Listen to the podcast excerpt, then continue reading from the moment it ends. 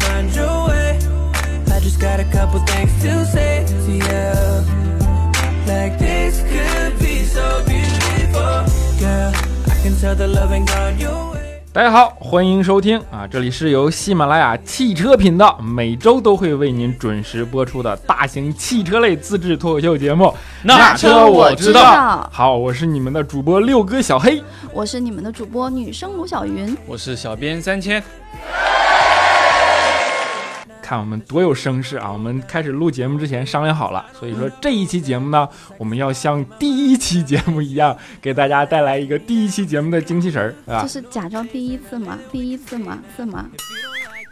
哎呦我的天哪！哎，我们一说第一期，你就说第一次，哎，你这人真污啊，啊！说什么.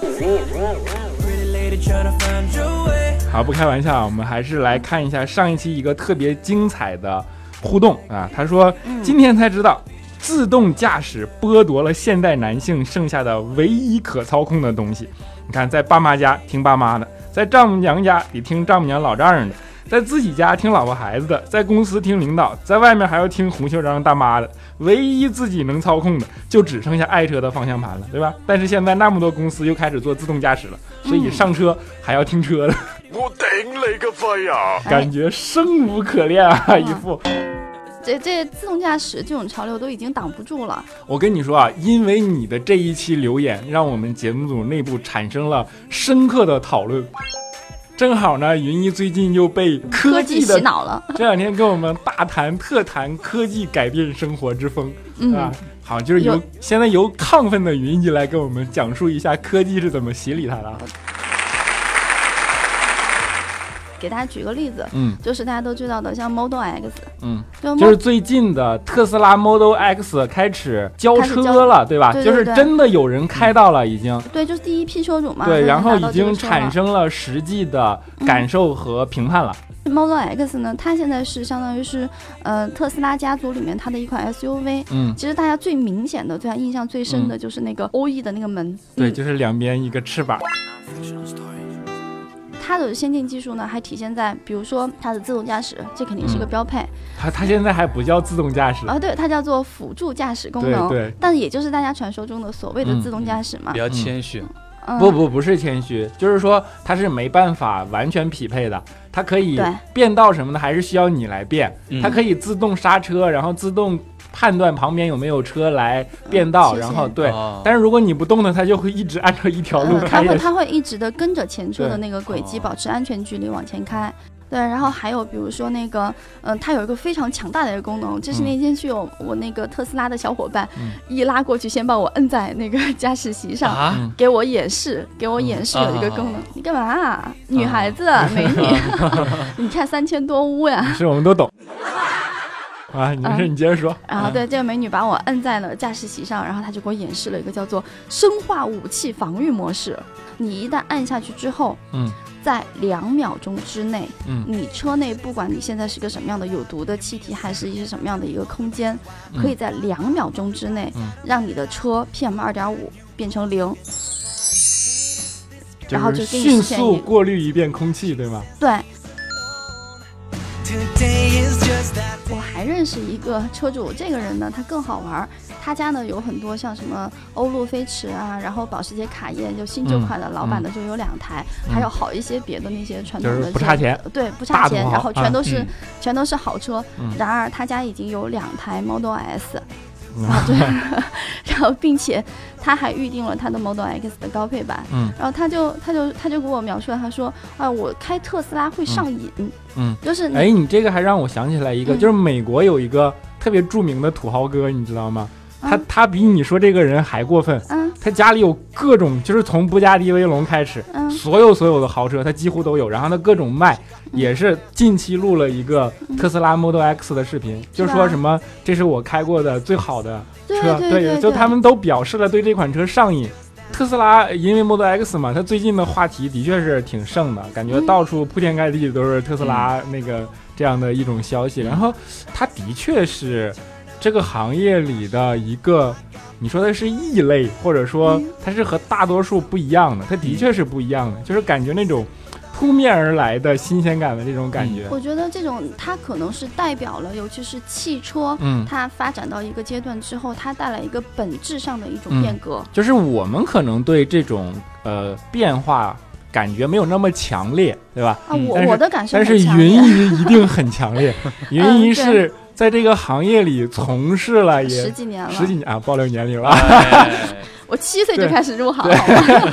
云姨七岁就开始入行，然后嗯其实你相当于见证了中国汽车真正开始有汽车这样的存量一点一点起来，然后到嗯中间的一个阶段吧，对应该说也我也没有从中前段，没有最早，但是真的是中前段了。对对，是从那个时候开始就一一步一步的看着汽车由从一点一点的变，变成现在这个看看着。它进入家庭的这个市场。嗯，对然后。尤其是到现在的整个，比嗯如说能源啊，然后信息革命啊等等，就是采访一下，采访一下，对，行啊，我现在就是还记得我第一次去参加那个车展的时候是嗯。二零一四年的北京车展，哦，二零零四年吧，你不能把自己莫名其妙的就渺小十岁，好吧？就是那个时候你知道吗？衡量一个车展它嗯。到底这个车展有没有水平，嗯。有很大的一个参考一个指标，嗯。就是概念车有多少。啊，二零零四年那个时候，就是因为我也是带着一个新，就是一个新人，我已经记嗯不清那个时候有什么概念车了。嗯。然而，至少在那几年，从嗯。二零零四年到后面的至少好几年间，嗯，其实车展所谓的那些概念车给我们的嗯印象就是无没有印象。无。非无非就是它的样子长得看起来特别的科幻而已。尤其是我记得印象当中，我吐槽一下，像吉利呀、嗯。什么奇瑞这些企业，嗯。他们曾经带来过一些概念车型，嗯就是你感觉就是糊弄人，你知道吗？他可能就是一个吉利，可能他有个展台说我有三台五台概念车，其实嗯就是给他换了一个乱七八糟的一个什么电动车玩具一样的壳根本没有一点的这种呃实质上的一些技术上的一些、一些改变。其实跟汽车没啥关系。嗯，对。然后在这些年间，就是嗯。接近现在这几年，就是所谓的概念车，他们才真的是在技术和设计理念它的一嗯些引导的一些意义，嗯。量产的一些可能性，嗯。然后才越来越大。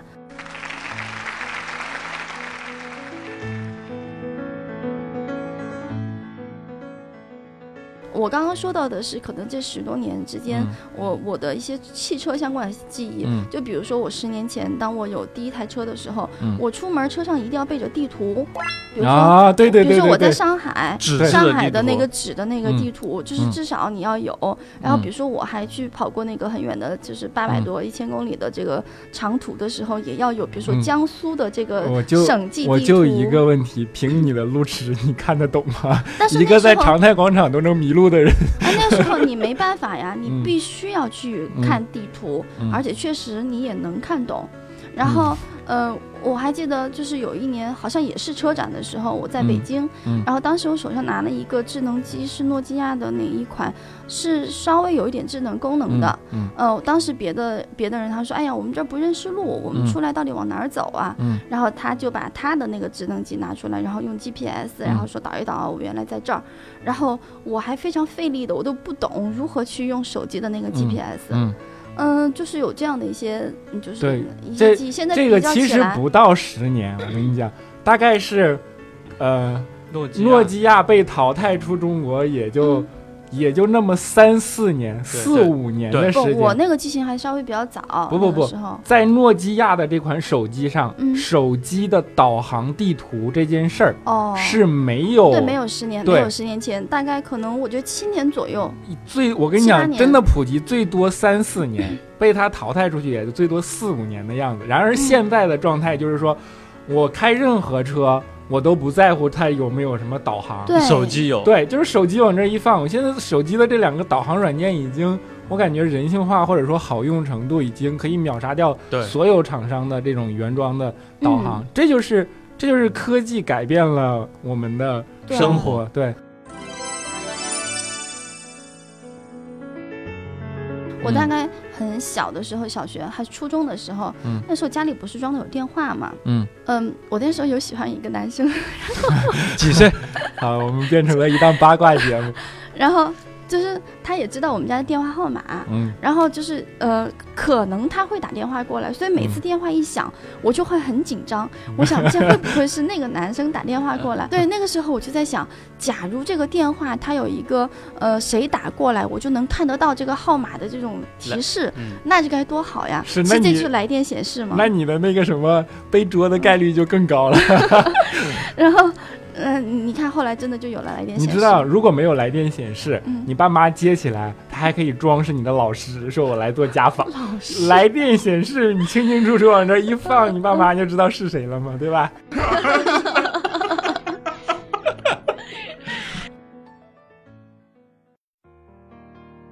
就是还是那个问题，科技到底是改变了生活，还是绑架了生活？这是我们节目开始之前，黑哥和我们 在这辩论的主题。黑哥认为是科技绑架了我们，我和三千说科技未必是绑架，它只是改善了我们的生活，嗯。就是呃，我便利。没有，就是我是一个有点稍微悲观向的人，然后我嗯是觉得，你看，比如说我们现在通手机的那个通讯通讯录里，对吧？嗯。大概可以多的时候有两三千人，然后、呃，我们的那个微信里可以存储无数条的那个那个消息。啊当年我用手机的时候，手机里最多只能存两百条，哎，两百条手机短信。然后我那会儿可以然后有新的进来的话，要把老的有些对删删掉然后你要谈恋爱了吧？对，然后你要翻来覆去的斟酌，我要删哪一条，然后那种那种心小心思或者说那种愉悦感，然后包括我一直觉得，其实手机通讯录里两三千人是没有没有必要的，就是你可能真的联系的还是那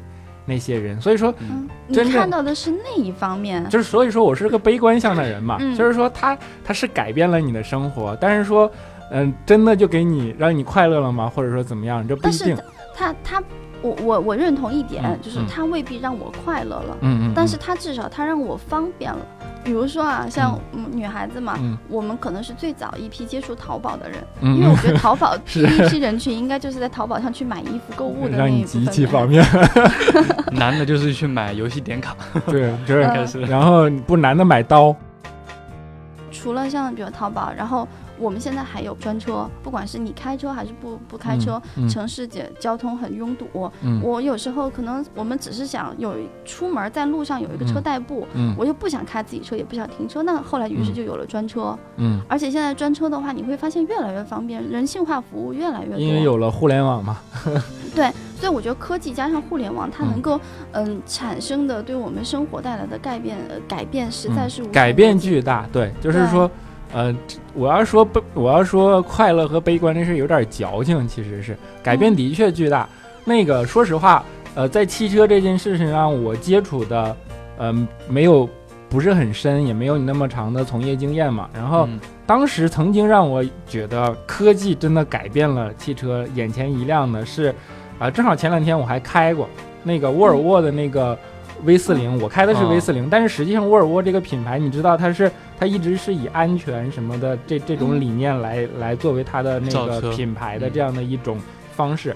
然后呢，它我不知道是不是第一个啊，但是它做到了当时自动刹车这件事，你记得吧？啊我记得以前我们节目里还聊过，对，就是说，我我前面出现一个什么障碍，我就豁出去了，然后它自己会帮你停住。就是想自杀都自杀不了对，，想自杀都自杀不了。你说科技到底是改变了还还不是想？碰瓷都碰不了。这关这个功能能关掉吗？我还真的不知道能没能，我只是试了它好不好用，但是我不知道它能不能关掉。就是这种也是科技给人带来的，当然现在已经进步的很快了，开始有自动驾驶，并且，我觉得自动驾驶会在相当短的时间内，因为我们之前说特斯拉 Model S 的时候，我们说、我我有一个观点，我说自动驾驶是上帝视角的事儿，它嗯不是一辆车解决的。但是即便是上帝视角，我也会觉得它在它会在相当短的一段时间内就会普及，变成我们生活的嗯，常态化。我觉得我真的觉得科技给我们带来的那个改变，有时候是瞬间的，对，就是。就是我是有一天我突然发现，如果我今天我出门，我只带一个手机，嗯我不带钱，都可以。然而我可以活得很舒服。不不不我甚，至你还要带充电器。就是我甚至连一个就是家呃家附近的很小的一个水果店，嗯我都能够直接就是给他淘宝付钱了，嗯还不要说其他衣食住行什么，几乎全都可以。就它已经方方面面的渗透到你的生活里了，对，是，就不只是呃汽车的这样的一种改变。所以说，我们之前不是一直在讨论，我觉得特斯拉这个东西出来还真的是好事儿，嗯它是。呃，你说的是异类也好，我觉得它是一种，它是一个拐点了，已经，我觉得它是一个嗯拐点了。然后它是一个行业呃转向的风向标，就是嗯在未来可能汽车的这个概念会变掉，或者说至少会模糊掉。就是嗯特斯拉一直在特斯拉这个公司里，特斯拉没有把它当成我要做一辆车，对，它是特斯拉能源布局的嗯一部分。嗯，对嗯，所以说特斯拉汽车实际上是特斯拉能源布局的一部分。你说的这个观点好像是很符合他们特斯拉的马斯克的，对，人家就是这么想的。然后现在 Google 在和呃菲亚特在联合做这件，就是开始研发无人驾驶汽车他其实，这件事儿。在和菲亚特在合作之前，其实嗯 Google 做这件事情已经非常多年了，对起码有，我觉得他们应该是个战略规划。我们所知道的这件事儿，起码有十几年以前了。呃，我甚至觉得菲亚特占了大便宜，实际上是，嗯，对，就是说这件事儿没有菲亚特，没有任何一家车厂未来都是势在势在必行的。嗯，但是没有 Google 可能是做不成的，是这样的一种方式。然后呃，当时我们还一直奇怪，就是说，你看所有的汽车车厂开始嗯闷头研究自己的那个什么。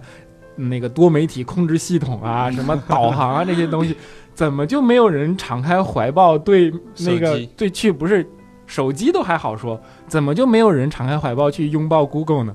然后后来是菲亚特拥抱了 Google，Google 是它也不是要做一个汽车怎么怎么样，它是一个呃巨型的互联网公司的嗯。数据化的系统，它有天上飞的卫星，还有巨型的互联网的这样的数据化的网络，嗯，所以说嗯。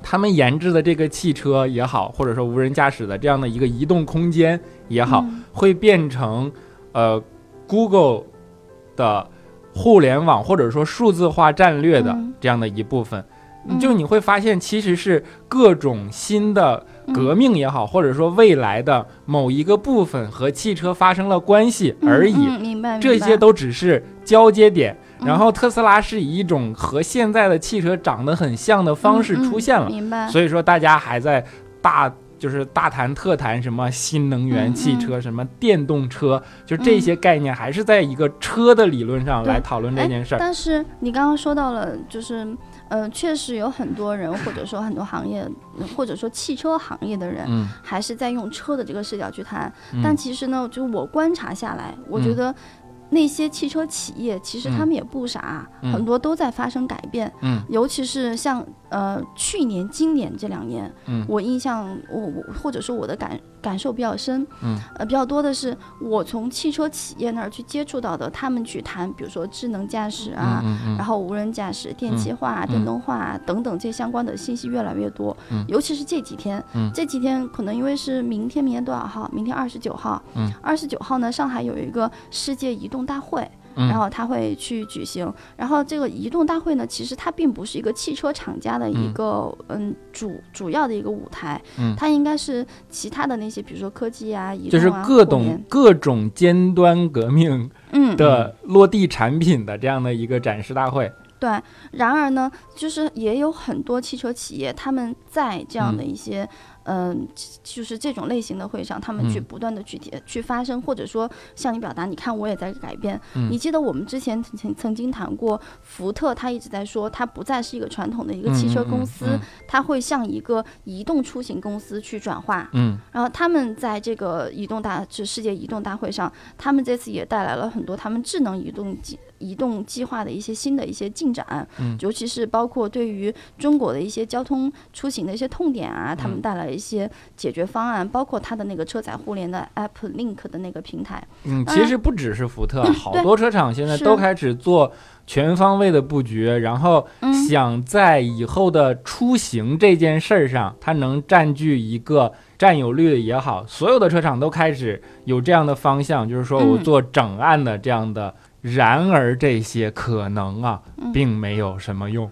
对，但是我觉得你看到他们在去在转变尝，试去自救，甚至我觉得这是一种自救。对我我虽然我同意你说的那个告诉你，我为然而，我告诉你，我为什么是悲观的，嗯。主要是原因，就像现在的宝马啊，当然我不知道这个消息确不确切，嗯。据说宝马把宝压在了系，也就是他们的新能源的这样的呃车型的这样的战略上面，嗯可能未来十年的重心都倾向在这件事情上，这就是我悲观的原因。嗯，就是说，新能源车这件事儿最大的那个变量在于能源，而不在于车。对，新能源一旦革命了，新能源会改变所有的我们生活方方面面的领域。包括那阵儿我我们说特斯拉的时候，我说嗯。嗯，他们做的那个太阳能的储能系统，嗯。未来的能源传导一定是会变成无线式的，因为现在已经手机是可以无线充电的了。那这件事只是说它做到一个什么技术普及的程度，嗯。那未来的能源一定是最重头的变革，在最重要的变量，而不是车。现在所有的这些车厂，你看所有的车评也好，所有的汽车被人讨论的嗯都是什么发动机呀、然后什么调教啊、底盘啊、驾驶感受啊这些东西，这都是传统内燃机之上建立起来的技术壁垒。嗯，然而，这个技术壁垒一旦被全方位的翻盘和否定，变成另一种东西了的时候，它就完全不存在了。那你相对于之前另外的人建立起来的优势也就不存在了。然而，在新能源革命这件事儿，能源的变量并不掌握在汽车厂商的手里，所以说这就是我对他们押宝什么新能源我对这些悲观的根本原因。嗯。因为变量不在他们手里，新能源是嗯整个社会的事儿，然后你的呃行业的壁垒也会瞬间被踏平，并且嗯。呃那叫什么信息技术革命一定会在能源革命之前到来，就是我们所说的无人驾驶。然而，无人驾驶谁是最有优势的呢？就是像 Google 这样的大型的互联网数据的这样的巨头、巨鳄的公司，它现在是不会把精力去放到一个车企的研发的这样的领域上去，所以它选择了跟菲亚特这样的公司来合作，因为那个东西会变掉。嗯。如果说他把这个东西赢，就是他的这个东西是不会变的，他这个东西是未来，那个东西是过去，嗯。他现在需要一个过去的方式来承载它，所以他选择跟人合作，而不是自己研发。嗯。你说 Google 没有研发汽车的能力吗？他一定有，对。对吧？就是这样的一种事情，所以说无人驾驶很快就会到来，然后新能源革命变了以后，那未来汽车到底是以什么样的能源进行驱动？对吧？那这个时候，我们传统的这些宝马、奔驰、大众这些等等等等大厂，你是否还有机会站在最前面的那个风口浪尖上？嗯到时候车，我们当时不就说了吗？车的属性可能就不是车，它是一个移动的空间。这个移动的空间是由能源部分组成的，嗯是由互联网的这样的呃多媒体也好，或者说你说数据采集的部分来组成的。嗯这些东西空间放在这里，那这个空间就是一个上帝视角来调配嘛。那那个时候无人驾驶就是实现了呀，就是相当于你把公共交通分成了彼此独立的空间，然后这个空间属于我，对吧？它可以按照我个性化的路线来行驶。到时候你每个人不需要那么几座几座的这样的空间，就是大概是这样一种模糊的状态了。以后那汽车的这个定义可能也会变得模糊掉。对就是所以说，我对车厂、对现在这个行业、嗯对这些事情是持悲观态度的，因为我不觉得他们站在了未来的前面的那个身位上面。明白。那我想，那我想问一个问题啊，那你说，在传统车企有没有嗯可能因为自己的利益会受到呃损损害，嗯，而去抗拒这样的一个当然会？抗拒，当然会抗拒。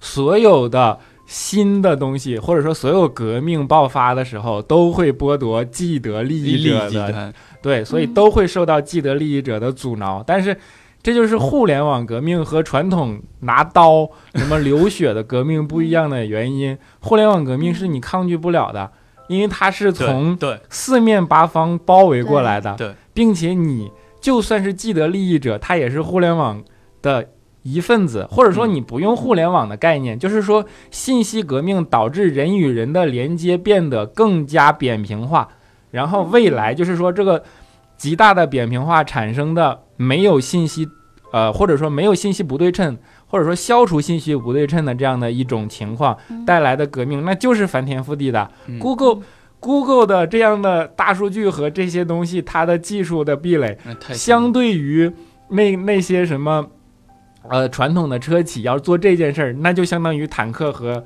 骑马的人的这样的差距。嗯所以说，那那个是未来，那就是你说的嗯科技改变的未来。科技不止改变汽车行业，就是我们，我是觉得我们现在呃，我们刚才说到十年，嗯我们嗯看到的十年的车的变化，进展，对，就像呃，如果拿手机来说，就像诺基亚从、呃那个什么爱爱立信七八八吧，或者说就是那种可以砸核桃的那种。对对就像从那个阶段到 呃诺基亚最后被淘汰之前的机型，大概是这样的一个阶段。可能啊、特斯拉都只能说是它和苹果之间的衔接部分这样的一种状态吧，就是大概是这样的一个加速变量。然而当呃，你看触屏技术，当苹果进来以后，然后全方位的占领这样的市场，有了移动互联网，对吧？有了等等等等的这样的入口，它已经其实你可以说手机或者说苹果改变了我们的生活习惯了，已经、可？以这么说。嗯那就是这个加速度才几年啊？苹果嗯四到现在才几年的时间啊，对吧？